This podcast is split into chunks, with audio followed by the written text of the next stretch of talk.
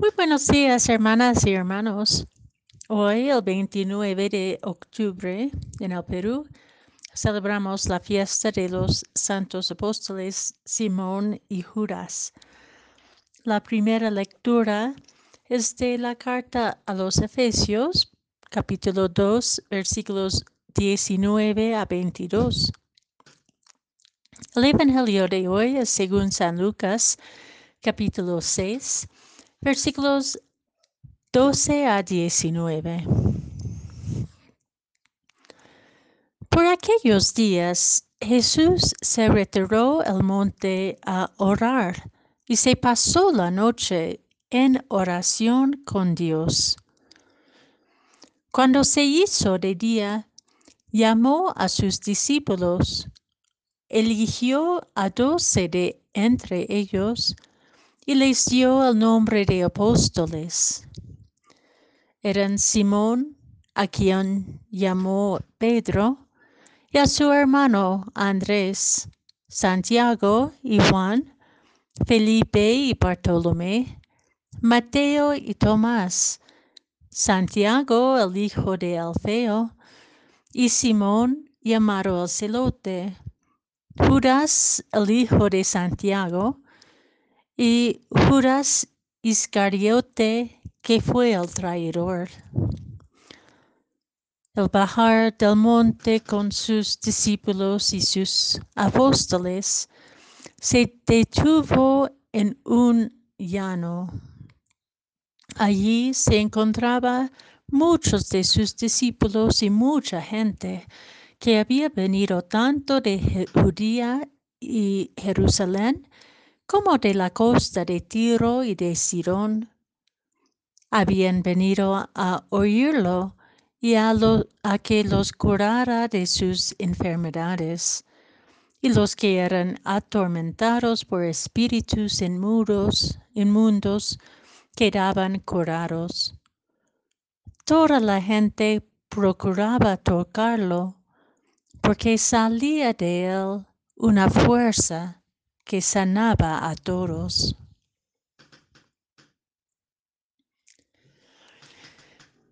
Jesús pasó toda la noche en oración, en intimidad con Dios. Su ejemplo para sus discípulos y discípulas, para cada una y cada uno de nosotros, es central para entender nuestras relaciones y opciones en la vida. El silencio de la soledad en la oración, esta permanencia de comunión con Dios, tranquiliza nuestro corazón, nuestras ansias, nuestras preocupaciones. Un corazón distraído y agobiado fácilmente puede llenarnos con indiferencia, violencia, desilusión y desesperación frente a las complejidades de la vida, las angustias de nuestros sufrimientos, las incertidumbres de nuestro futuro. La oscuridad puede ser tan oscura y la noche puede ser tan larga cuando nos confrontamos con el sufrimiento, el propio sufrimiento, los múltiples sufrimientos de mujeres y varones en la familia humana entera, el sufrimiento del cosmos, e incluso el sufrimiento solidario de Dios. Sin embargo, Jesús nos enseña que cual sea nuestra noche, unir nuestro corazón con el corazón de Dios en la oración nos permite no solamente esperar el día, sino también dejar germinar la fecundidad de nuestra vida en comunidad. El Evangelio de hoy nos ilustra la importancia de la soledad de oración permanente para poder relacionarnos en el amor tanto en la familia o comunidad cercana como en la familia más amplia de la Iglesia y de la humanidad.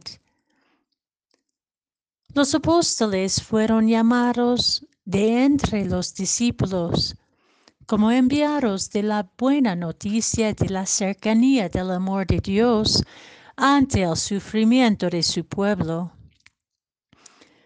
Pero no fueron ni escogidos por sus méritos, sus ideologías o sus coherencias, ni fueron separados de la multitud de sus discípulos como gente superior.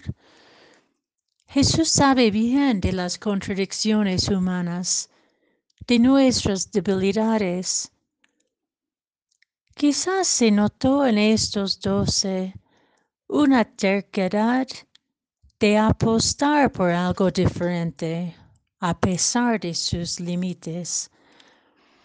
Apostar por un mundo distinto, apostar por relaciones enraizadas en la no violencia y la justicia, en la compasión, el perdón y la misericordia, en la humildad y la hospitalidad, en la solidaridad y el amor fraterno.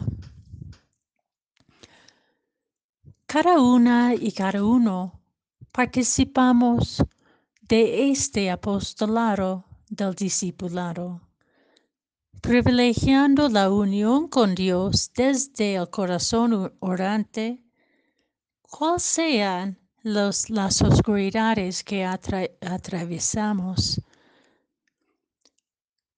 que nos llena de una fuerza, esta unión con Dios, nos llena con una, de una fuerza sanadora que nos distingue entre el pueblo como personas de esperanza y misericordia. Apostamos pues por el amor de Cristo que nos hace a todos y todas conciudadanos de los santos y santas y miembros de la familia de Dios, y cuyo espíritu nos transforma en un templo vivo donde Dios mismo habita.